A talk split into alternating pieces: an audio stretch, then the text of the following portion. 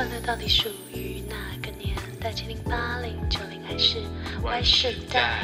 您正在收听的是《快乐到底属于哪个年代》，我是 Milly。我是 Larry。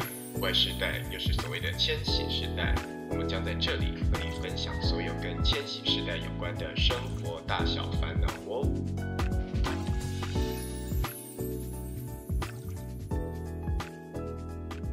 大家好，欢迎回到《快乐到底属于哪个年代》，我是 Milly。我是 Larry，为什么 Larry 你今天要哀嚎？因为今天是我很害怕的主题啊！今天是你很害怕的主题，今天是我超期待的主题。我整个在搜集资料的时候，整个就是雀跃不已，就是一直很想做这个主题。天哪！对，所以今天这个主题是什么呢？由你来说好了。好，那大家也都知道，最近是。鬼门开，所以我们今天的主题是鬼月特辑。那听说今年鬼门提早开，那我们来讨论一下一些鬼故事，然后想要讨论大家是不是有有信鬼神这样的一个议题。那你知道为什么今年会流传就是鬼门提早开吗？这个开不开不是农历的那个这个。这个立法会决定的吗？难道是谁谁可以说提早开就开吗？没有，就民俗老师说的，就是网络上网络上有民俗老师就是传言说，因为原本今都是农历的七月一号是鬼门开嘛，然后今年国历刚好落在父亲节，那呃，因为从去年到今年就是一直有那个新冠肺炎的疫情，嗯嗯，然后因为很就是呃。死亡人数蛮多的，就在全世界，所以就是有民俗老师就是有说，今年的鬼门提早开，是因为就是有太多这些亡灵这样。那是对啊，我好奇谁决定的？是民俗老师一个人，还是有一个台湾民俗协会？我我我不知道，就是 我不知道有没有这个协会，反正就是这只是一个事情。这只是一个嗯说法啦，就是有这样子的说法。所以今年的鬼月，如果真的像明书老师说的有提早开的话，那就是可能 会比较长吧，因为比较早开始。那你自己，你有相信世界上有鬼这件事吗？我我我敬畏他们呢，我很敬畏他们。我觉得。就可能有很多存在的事情是我们现在的科学或现在什么没有办法解释的，所以譬如说，像现在很多我们认为习以为常的事情，在可能好几个世纪以前都认为是那种神鬼邪教之说。所以说，我才我认为说，可能真的有蘑菇力量，或者是一种灵气，或等等不一样的空间里，可能有存在这些我们该敬畏的事物，只是我们现在没有办法用我们。现有的科学理论去解释他们，或许有些可以吧？对啊，所以我是就是保持着这样的心情，然后很很就是互相尊重的态度，就是我我不犯鬼，鬼不犯我的概念。对对对对对，大概大概就是这样。嗯，所以你算是听起来算是相信有鬼吗？只是你会。保持着一个敬畏的态度，这样子。对，我相信可能这个就是我们的空间，在有其他的一个角度，它可能会有不一样的存在。对，哦，我有听过这个说法，就是有点类似像平行世界里面有可能另外一个世界是嗯鬼神居住的这种说法，是我有听过。所以，如果在这样的前提下，你自己在。呃，每年进入鬼门开的这个一个月当中，你会就是遵守某些嗯，就是禁忌的规范吗？就是什么什么事不能做这样，你有吗？我好像没有特别因为鬼门开这件事情就觉得什么不该做。就是平常如果像大家去饭店住会有的一些那种基本的习惯，这个我会。那你说玩不玩水？鬼就是很多人就说鬼月不能玩水，这种好像就还好吧，因为大家大家都在玩水啊，就是夏天。对，因为刚好农历七月每年都是暑假。哎，但我想到我不太会去西边，因为我觉得西边比较危险。你是说鬼月好过吗？还是平常就呃不会去？平常就比较少，但鬼月的话，我可能特别会觉得西边很危险。哦，对，因为我小时候很小，大概小一、小二的时候，就是被我爸妈就是拖去要推去学游泳，然后都是因为小朋友就是只有放暑假的时候可以学游泳，可是因为放暑假就是我刚刚讲的嘛，有一个月、两个月的暑假时间会有一个月跟鬼鬼门开重叠到，对，所以我每次放暑假都只有第一个月的时间可以可以学游泳，因为我爸妈就是蛮相信哦，鬼月的，所以他们会连游泳池都都这么的对，连游泳池，他们就会说尽量就是都不要戏水，然后不管是游泳池、海边、溪边，反正各种能不碰到水就不碰到。然后他们也会有一种观念，就是，嗯呃，我是说我爸妈啦，我自己还好，会觉得说，嗯，可能鬼门开的话不适合远行，就是去旅游、出国或什么的。暑假就是要出国玩呢。对，可是老一辈的人，就是我爸妈，他们会有这种，嗯、就是鬼月比较容易会招来好兄弟啊，然后可能会有所谓不能戏水，是害怕被抓交替嘛，就是每年嗯，夏天的时候，很多都会有这样子的说法。对。然后我看还有很一些禁忌，有很多禁忌啦，但是我比较常我自己另外有听过，就是说不能在室内撑伞，然后就说因为那个伞会，呃，就是你撑了伞之后，你是不是就不会看到太阳，就是遮阳嘛？就因嗯为又在嗯鬼月的话，就会容易把鬼魂就是引到你家里面这样子。嗯，或者是像挂那种风铃，这个我小时候就听过了，就是说那种铃铃铃的那个叮叮当当的声音，会也很容易招来鬼神。这样你都没听过对不对？雨伞我有听过哎，但是的确，一般人没事在室内撑伞也很奇怪。就不太会啊，所以它只是一个禁忌。但是有一个我觉得很难避免，可是我真的蛮听到蛮多人有讲有这个禁忌，就是说晚上晒衣服这件事。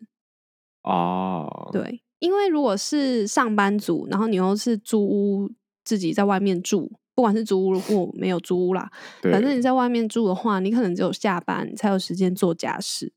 所以我那时候听到这个境界，我就想说，嗯，这有点不近人情，因为你根本平常不太可能白天，不然就是要六日，嗯，对啊。那他就是说，如果你在晚上晒那个衣服，然后衣服不是都会飘飘的嘛，就是风吹就会飘，然后他就是说，就是鬼魂就会喜欢依附在这些嗯、呃你晒的衣服上面，就是嗯在晚上嗯。的时候，所以也会嗯希望说尽量不要在晚上去 晒衣服。但是我自己。比较有在遵守的，好像只有戏水，其他的我就是没有没有在管，没有特别啦，没有特别在注意。但戏水某种程度也就是因为夏天大家容易玩水，所以就会想要提醒一下安全的重要性。对他可能嗯莫名的其实是一个很温馨的提醒，只是用了一个鬼月的色彩，然后让大家觉得就是要小心这样。嗯，但其实可能，呃，一年到头除了冬天，可能大家不会去玩水，其他的季节其实也是有可能会发生。会发生意外。对对对，所以其实 或许可也许其实实际上跟鬼月没有太大的关联性，也不一定。所以说到这边的话，那你你说你有相信相信有有鬼神嘛？然后你敬畏，可是你实际上你有没有任何就是呃很亲身体验的灵异经验呢？我目前真的没有没有什么印象哎，大部分也都是听朋友说的。然后做噩梦应该不算吧，鬼压床有，但是我自己对于鬼压床这件事情，我比较相信它可能是那个，不是有一些学理上可以解释吗？是因为你可能压力比较大，或者是你精神有一些呃紧绷的状态下，所以你的意识会比你的身体先早醒来，嗯，有听过，就才会不能动嘛。然后我记得我发生过的最近的一次，最近可能有一两次，但我不太记得。但是第一次发生印象最深刻就是准备机测的时候，是不是很久远？对啊，机测这也太久了吧？我在机测的时候，就是那时候是在二冲班吧。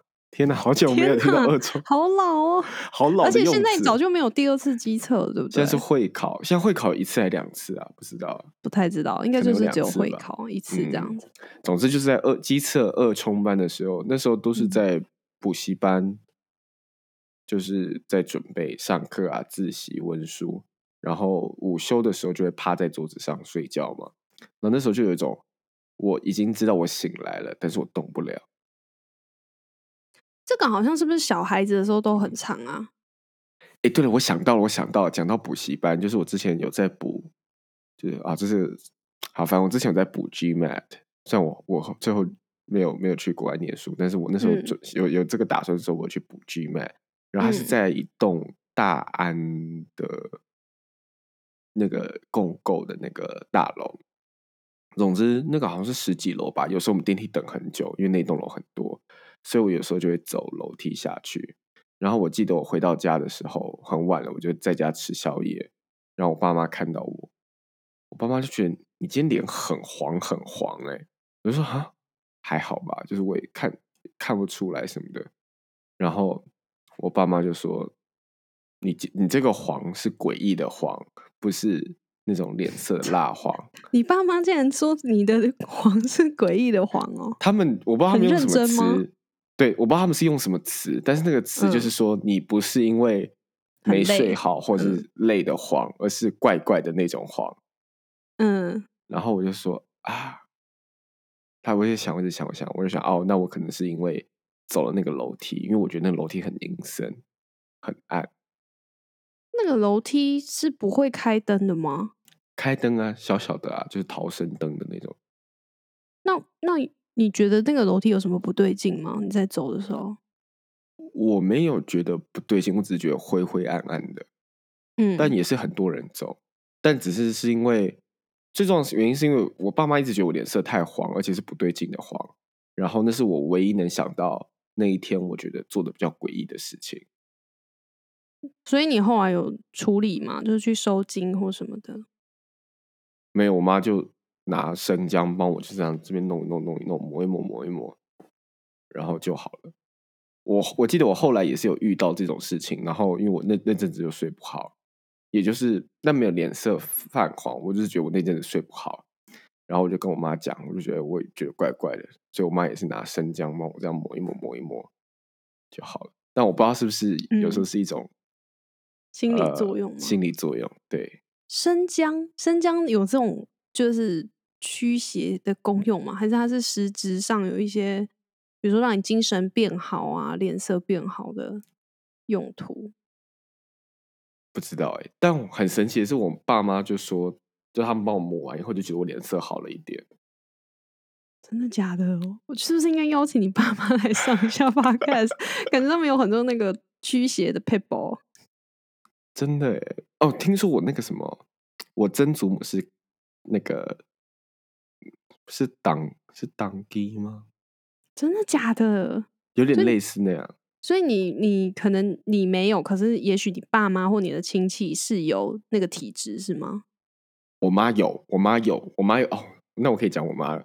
我妈说她，你本来很担心自己没故事可以分享，突然想到我妈有，因为我妈是护理师，她现在没有，她现在没有，她是退休了。但是她说她以前的时候，就是她她觉她她觉得她自己八字比较重。然后他在医院工作的时候，他有在呃太平间那附近，就是看过穿着清朝的衣服的人走来走去。他那时候值大夜班，不知道是不是太平间，还是是一楼的急诊室。然后呢，他有做何做什么反应吗？就没有，但就是有有吓到了，但就继续做他的事情。清朝的衣服，对。感觉很恐怖哎，所以你妈不害怕吗？我妈好像还好哎，哦，还是你妈其实蛮常看到的，因为她的工作性质跟她的体质之类的。我觉得是工作性质的关系。哦，嗯也是，然后我突然想到一个，我觉得超级怪的，就是我一直没有解开的嗯迷惑，是我小小学还是国中，反正有一次就是我爸带着我们全家开，他开车不知道要去哪里，反正我们就经过，不知道是景福门还是哪一个门，小南门吗之类的。我那时候有看到有穿着歌仔戏的衣服的人在上面走来走去，但问题是怎么会有人在上面走？可能是大白天呢、就想说是在拍戏吗？但我又没有看到任何的摄影机。会不会只是角度关系，所以没看到啊？或是他们可能真的要在那边公演之类的？会不会？我不太知道，但我就觉得很奇怪，那只是我觉得很奇怪的一个未解之谜这样。对对，所以你内心是有默默猜测，就是他们可能不是这个世界的人这样。但我觉得大白天的正就是阳光洒下来，那那时候鬼门开吗？不记得。完全没有印象。对，好吧，我的故事就在这里。我我你这故事 超没贡献呢，就是没有飘点，然后你 没有 detail。真的不行，真的不行。好，我要来贡献一下我自己的亲身经验。其实我也没有什么经验丰富，或者我有什么特殊体质，嗯哼，但是我就是念研究所的时候是在猫空大学，大家都知道猫大猫大，猫大，然后它是在山上嘛，然后呃，我念的那个科系是在猫大的综合院馆，综合院馆是猫大很有名的，嗯，就是 鬼故事很多的一个一个系馆。其实我觉得猫大鬼故事都很多欸诶、是因为我觉得第一个是山，我觉得有山的大学嗯都会有这种事情，像文化，对不对？阳明山大学，对对那猫大，因为猫大那个综合院馆，不是说它就是大家一直说它是个八字形的建筑，就是为了倒八卦。对，就是为了要镇住一些什么东西。有很多种版本，因为嗯我那时候听到的版本是说，因为校方就是得罪了建商，所以呃，原本他是要他是要建一个正的八卦形去镇住在山上的那些呃好兄弟们，但是因为得罪了建商，所以后来建商就修修改了设计图，然后把它建成一个倒八卦，然后因为变成倒八卦之后，就会是引鬼来的那嗯。种建筑的风，在风水上是这样子解释的，所以造成有很多的鬼故事在综合院馆里面就是流传。然后因为我那时候哦，我现在来讲我的鬼故事。那个时候我印象很深刻，是我是才硕一，其实我那时候没有听过这个这件事情，就是我没有听过什么倒八卦这种事情。但是我那时哦候就是有上一堂嗯、呃必修课，它是上到晚上。嗯，什么？没有，我只是想 怎么讲八卦是随便 嘴炮说，就是是在讨论八卦的这个意象的一堂课嘛。你不要，破坏我的鬼故事气氛好不好？很没 对水不起，准。请请继续，请继续。我我真的要杀了你！好，反正呢，我那时候上一堂必修课，然后是晚上，就是上到，其实他表定时间好像没有那么晚，表定时间可能是六七点。可是那堂课的老师那一次刚好他就是不知道在骂人还是什么，反正就上到很晚。我们同学大家一起离开那栋戏馆的时候是大概晚上九点多、九点半左右吧。然后有我还记得很清楚，是那个教室是在十四楼，所以你一定要搭电梯嘛。哇，好高哦！然后我们就搭，我我不是一个人，我大概跟五六个同学一起，然后就进了那个综合院馆的电梯，从十四楼要往下搭，然后就中间大概可能我已经具具体忘记几楼，可是就是从十四楼到一楼，总共有十四层楼，所以中间理论上我们很清楚的知道，那天晚上应该那一栋楼是没有任何人在上课的。然后，呃，因为已经九点半，然后通常就是那栋戏馆也不会有社团活动，嗯，所以中间就是我们做到一半的时候，好像到什么十楼之类的，就门就突然打开。重点是门打开就算了，外面也根本没有人。然后因为嗯综合院馆它的灯都是全部关掉的，所以你打开之后就是黑黑的一片，然后也没有人进来。然后我们就同学就这样互看。我记我还记得我那时候是按电梯的人，因为我是一个有点我不太怕这种东西，我就没什么反应。所以我那时候也因为我也没听过综合院馆的什么什么嗯什么小道消息，所以我就是只是觉得我就按了关嘛，因为我只是嗯想说可能有人按错了，所以我就按了关，关不起来。我按哦了三四次，因为那个电梯也没有超重，它也没有发出什么什么电梯超重什么之类的那种讯息。我想说什么意思？就是它关不起来。然后我的同学他们都开始非常害怕，因为他们有听过，天哪！只是他们当时候没有讲。嗯然后他们就说怎么办？关不起来。我那时候还大拉拉就说，就多按几下，应该就关起来了。然后我就开始长按，我就长按那个关关门键，然后我就嗯一直长按长按，终于关起来了。然后后来我们终于下到一楼之后，走出去那个综合院馆，就有一个年纪比较大的同学，他就突然开始说：“你们都没有听过这个故事吗？”他们就说，就是综合院馆里面，就是说长呃过去就是有学生在上面自杀，因为综合院馆好像是正大比较高的大楼，对，就就是说有人在上面自杀。嗯，然后因为因为那一栋就是法律系啊什么，就是那种压力很大的国考系的学生很多，对，所以他就说有人在上面自杀，然后加上就是那个倒八卦建筑的设计，建筑的形嗯状，所以其实就是一直有听说有那个电梯会遇到，遇到就是像我们刚刚那个情况，就是电梯门会嗯关不起来。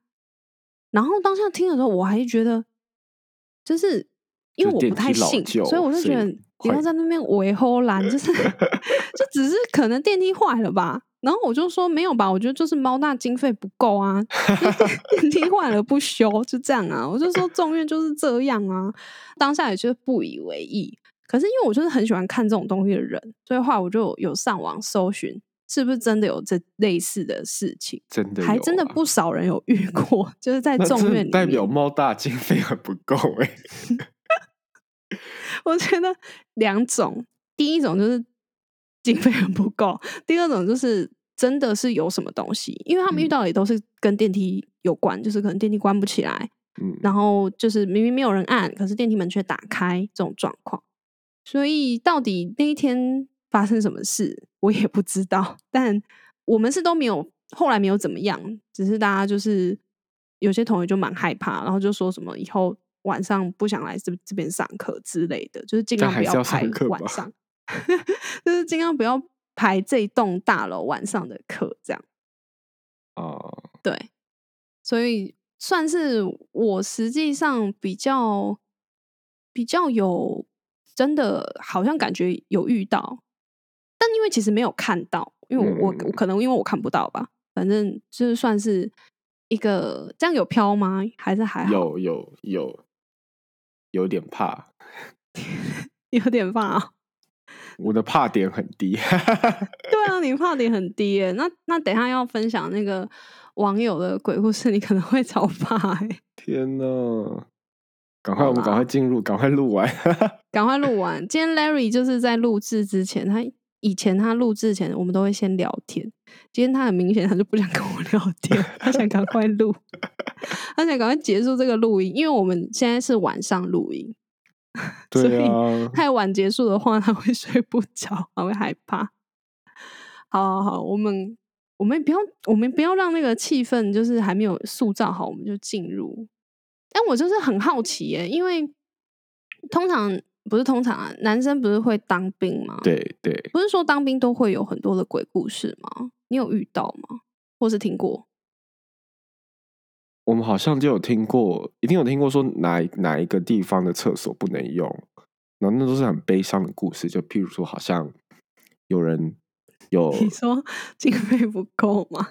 不是不是不是悲伤的故事，就是那个弟兄的弟兄的女友去恳亲，嗯，然后后来就好像被不知道是其他的弟兄还是是旁边的人就在厕所性侵了，然后就在某间厕所上吊自杀，就在那里自杀，所以那间厕所就嗯很阴森，都不能用。这样所以实际上是真的不能用吗？还是只是流传曾经不能用？流传，但人家有讲过，就是很有时候很害怕什么站夜哨，但我们、嗯我们四个月的兵就是没有认真要站哨，其实都只是在寝室前的大楼就是站个哨，嗯。而且都是我们这种菜兵有两个，然后这然后大部分还会有一个就是正式的，可能是呃志愿役或者是义务一年那种义务役的那种官，嗯嗯。士官，对，在那边，对，所以这种倒还好，而且你你都是很累，就是你知道被挖醒，然后去站嗯。个半个小时、一个小时，然后再回来睡觉，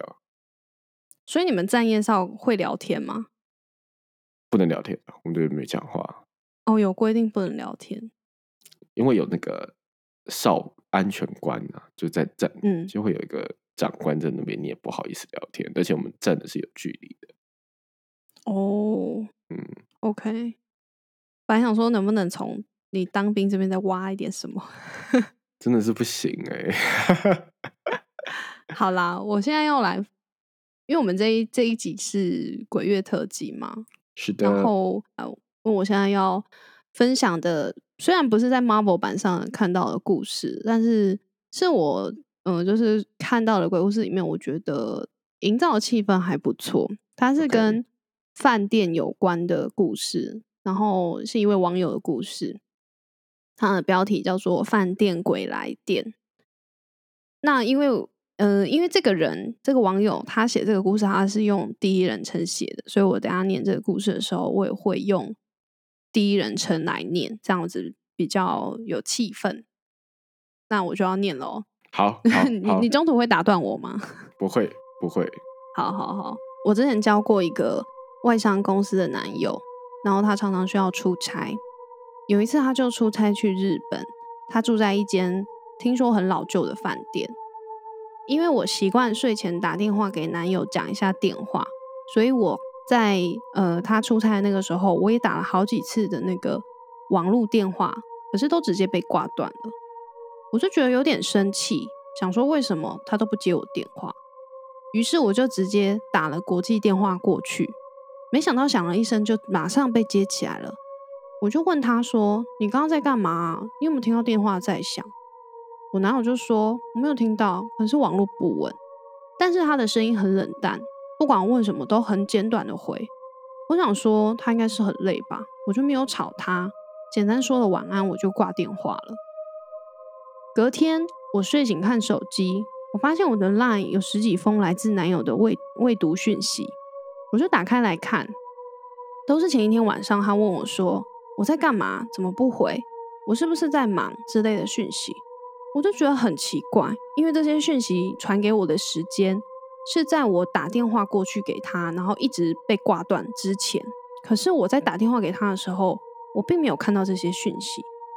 我当时也不以为意，只想说他应该已经起床开会了吧，我就也没有打电话再去吵他。我只有跟他回他的 line，然后说：“哦，我先睡了，所以没看到讯息。”后来我准备要去工作的时候，我的手机就突然收到一封简讯，简讯里面就说我有一封语音留言，我就天点开来哪，我现在已经开始怕了。内容是昨天晚上我打给我男友所有的对话，可是很诡异的是，在一整段的录音当中，只有我一个人在讲话的声音，并没有男友回我的声音。我冒着冷汗听完，而我最后跟男友说晚安的时候，有一个女生的声音笑着对我说：“晚安，呵呵。”我当下吓得我手一松，手机掉在手地上。当我再点进去那个语语音的时候，已经是空白的了。我心里就觉得很不安，但我想说，等到男友忙完，我再来问他我昨天晚上到底发生什么事。后来男友打电话给我，他说他换饭店了，我就问他你为什么换饭店？他说他昨天晚上睡觉睡到一半，有一双手从他的后面环绕住他的腰。他当下因为在睡觉，只有想说啊，应该是做梦吧，就没有多想，继续睡。等到睡到天快要亮的时候，突然有“叩叩叩”的声音，然后男友呢，他就说，他就很直觉的就起来去开门，开了门，发现走廊外面一个人都没有。可是扣扣扣的声音一直没有停下来。男友就醒过来，想说这个声音是从哪里来的，才发现声音是来自一旁的厕所。后来男友呢就盯着那个厕所的门，厕所的门就自己慢慢的开了。可是当时他没有打开灯，所以即使厕所的门开了一个小缝，男友也不知道里面有什么。男友呢，他就很犹豫，到底要不要再打开门，要不要打开灯？他最后想说，打开好了。一打开灯，他看到有一个身高大概一百五十公分的女生，但是她的身体是，呃，大概有一半可能是探出这个浴室的门的。可是那个女生的脸，她不是立体的，是整个凹陷，眼睛很大，鼻子跟眼睛都很小。那个女生就站在那边看着他，他吓到从头到尾冒汗。那个女生就眨了一下眼睛，然后在那个时候，我的男友站着被鬼压床了。这样叫鬼压床吗？他说他双脚无法移动，他想要不看也没有办法，他只能看着那个女生从那个浴室里面飘出来。原本他只看到那个女生的其中一半的身体，等到她飘出来之后，他看到她另外一半的身体是残破不堪，肩膀缺肉，大腿少一块这样的状态。那个女生就笑笑的飘出来，往床铺的方向走，呃，就是飞过去。然后男友呢也不知道他到底去了哪里，直到好一阵子隔壁房传来 morning call 的声音，他才可以动。于是他就决定他马上就要换饭店。他拿着行李到柜台退房，就跟柜台的人员说他被打扰了。饭店的人却好像知道他在说什么，马上跟他道歉，帮他订别间饭店。后来我就跟他说了那个语音讯息的故事。他就说他根本没有接到电话。之后他回台湾，我们就去庙里问了师傅这件事情。那个师傅就说，那个饭店的女鬼在过世前经历了一场爆炸，所以她有一半的身体被炸烂了。她为什么会留在那间房间？是因为她在等她的男友，但是她并没有恶意。后来男友真的去查那间饭店的新闻，过去确实曾经发生过。因为电器保养不当，引发爆炸大火，当时造成一死二伤，十二伤。那个师傅说，那个女鬼死得很寂寞，因为看到男友跟我感情很好，所以很不开心。所以等到后面师傅帮我们收完金就没事了。这个故事就是这样。好可怕哦，这个有可怕哎，因为是他看得到形体，而且连岳阳这件事情都做得到哎。岳阳。就是他打电话过去啊。哦，对啊，他有他有，嗯，其实我第一次看，我觉得没有很可怕，但是我第二次看，因为我我我们看中文的时候，不是大概就是浏览过去吗？不会很认真的看里面的细节，所以我第一次看的时候，只只是大概看到那个语音的那个地方，我觉得很毛，后面我就觉得还好。对，然后后来再看第二次的时候，才看到说，哦，他那个。有那个身体有一半是就是被炸烂这样，然后就觉得哦好可怕，哦就是去想那个从浴室探出来那个，然后就站在那个她男友面前，就是蛮可怕。嗯，而且还会日文呢，日文、中文这样。那不是重点吧？就重点是他竟然可以用中文呢。这只是一个鬼故事而已。天哪！其实一般去饭店的话，我好像只有会嗯，就是。入住前 check in 之后，然后要拿钥匙开之前，我会敲门，然后会说打扰了这样。然后这是一个习惯，就是我会开门之后会稍微有点侧身，就是据说就是可以让如果原本在里面的好兄弟就是可以先出来。嗯，这个我也会。嗯，但其他还有听过一些什么，比如说呃，不要住边间呐，或者是。那个拖鞋不要放的很整齐啊，然后你的那个镜子不要对到床啊，或者是如果你看到你就是有些那个饭店，它不是会有附圣经吗？或是可兰经之类的，嗯，然后就就是有说，如果你打开抽屉发现那个圣经是打开的，那个经书是打开的，那你就要立刻换房间，就是代表说他需要那个东西来镇住那个鬼魂之类的。哦。对吗？你你快受不了了是不是？该不会还有第二、第三个了吧？没有没有，鬼故事我只有准备一个，因为我们节目时间时间有限。你是不是很庆幸你刚刚讲时间有限，好开好开心哦。真的。好，其实接下来我要分享的是，呃，算是跟凶宅有关的一嗯个故嗯事。可是这个故事是我之前还在当诉讼律师的时候遇到的一个我自己觉得蛮难过的故事。它是有，就是实际上在新闻上出现的。那，嗯、当时候来找我们的当事人是这个故事唯一的幸存者。啊，他的父亲跟他的弟弟，还有嗯、呃好像还有他弟弟的太太，然后我不太记得确切还有谁，反正总共有六个人跟他爸爸是住在一起的。然后我的当事人，因为她她是长女，她那时候已经出嫁了，所以她是另外跟夫婿住在其他地方，没有跟爸爸住在一起。那嗯、其实这个事情的发生的起缘由就是父亲跟弟弟就是吵架，为了一些事情吵架，然后吵得很久，也吵得很凶。后来呢，嗯、他父亲就是放火把那个房子烧毁，然后因为好像有弄到瓦斯之类的，所以后来就是气爆，然后整间房子就是爆炸这样。那最后的结果就是像我刚刚所说的，整间屋子六位都不幸过世，只剩下我我的当事人是幸存者。然后他当时还怀着身孕去现场看状况，就是他接到消息要去现场看状况。那他是为什么会来找找律师呢？是因为这个火灾它蛮严重的，所以他除了呃他们自己的房子之外，有波及到旁边邻居的房子，嗯然后加上嗯、呃纵火者其实就是他的父亲。那我的当事人是他的唯一的继承人嘛，因为其他人都在那场火场当中火灾当中丧生，所以他需要承担一些赔偿的责任，所以他一直被告。他不但被邻居告，他还被好像是他弟妹的婆家也告他，就是弟妹的娘家，呃，对，sorry，娘家弟妹的娘家也有告他。那他来找我们，主要是为了那个邻居告他，就是要他求呃赔偿那个他屋子的损失。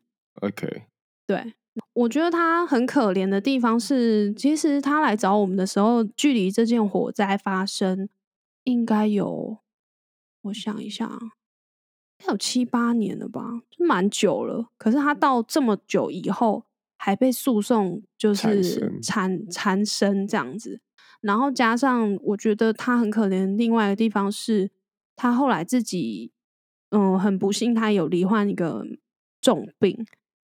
所以他的经济负担也很重，他其实是没有余力去赔偿的。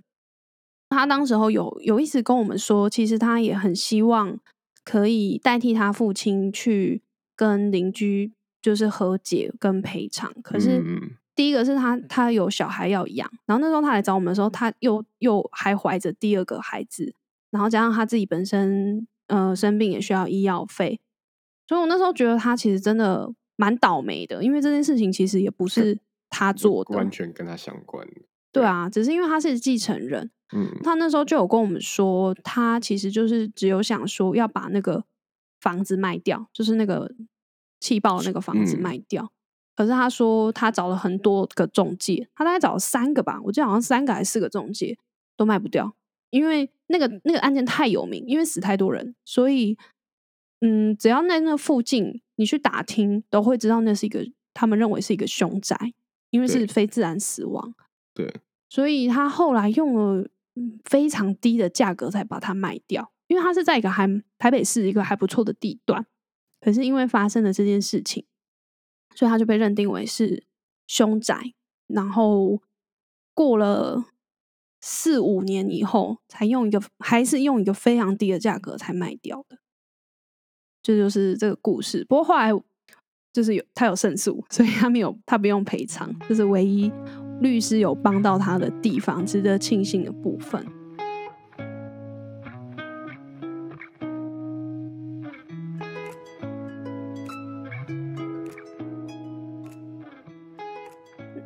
今天虽然是鬼月特辑，可是故事的结尾还是想要带一点小小的知识给大家。刚刚有提到，嗯，凶宅嘛，那实物上就法律实务上面，到底如果你你是房东，你把房子租出去给别人，那租客如果在里面有非自然死亡的情况，你可不可以向他的继承人求偿呢？依照现在实务的判决，嗯，是可以的。就是你可以用民法的一八四条一项的后段去主张说，呃，是就是以故意以悖于善良风俗的方式，然后造成他人损害。那这个损害就是来自于说，因为一般大众对于凶宅会有一些畏惧的心理，会导致他的。交易价值降低，那呃，就是原本的屋主确实有可能可以依照这样子的规定来请求损害赔偿，但是有一个比较难去证明的部分在于说，这一条它有嗯要求必须要是故意以悖于善良风俗的方式，那自杀我们一般会认为是悖于善良风俗，这边不做深入探讨，就是我讲的是实物上这么认定。那可是这样算故意吗？那有这个就是有在不同的法院有不同的认定。有些法官他认为说自杀他是嗯，就只是为了结束自己的生命，而不是故意要去害别人的房房屋就是贬值，所以认定说他不算是一个故意侵害他人利益的情况。可是也有法官他认为说，这个房客在自杀之前，他应该就能够知道说，如果他自杀了。这个房屋会变成一个凶宅，但是抱着说，反正我就一死了之啊，这些事关我什么事，不在乎这样的心态，然后就认定说这样子的心态是有间接故意，也是有法官持这样子的看法，所以就要看假假设很不幸真的有遇到凶宅的情况的话，还是要看你遇到什么样子的法官。Larry 很沉默，他刚刚听完那个那个鬼来电饭店鬼来电的故事之后，就是震惊到 现在。真的哎，我觉得没有办法，是因为我我算是自己一个人住，所以嗯，听到这种故事，然后我又忘记先洗好澡，待会就可以直接睡觉，待会还要洗澡，天哪！哦，你还没洗澡？不想洗了啦。而且我今天跑去，嗯，我今天跑去玩水啊，所以我在在外面已经有冲过了。有洗过了，好吧？你是在为自己不想洗、不敢去洗澡找借口吗？总总之，我就是哦，对，我虽然我今天去玩水，我才在鬼月嗯去玩水，但我还是建议大家就是小心安全，然后宁可信其有，然后不要都是那种，就是有些人就是嘴硬，然后就喜欢。作怪的那种，那真的就很危险。大家千万不要这种试胆的，这种试胆的精神真的是不需要去去去去追寻。对，我们就抱这个敬畏的心情跟互相尊重的心情，大家会过得比较开心一点。就这样，就这样，我们赶快结束这一集吧。好，我们要结束了，我们今天就录到这里。啊！以上就是我们这集的内容，希望你们会喜欢我们分享的主题。欢迎大家订阅跟分享我们的频道。另外，跟大家工商一下我们的 IG 账号，搜寻“快乐到底属于哪个年代”，或者是打 “Happy Gen Y 底线 TW” 就可以找得到。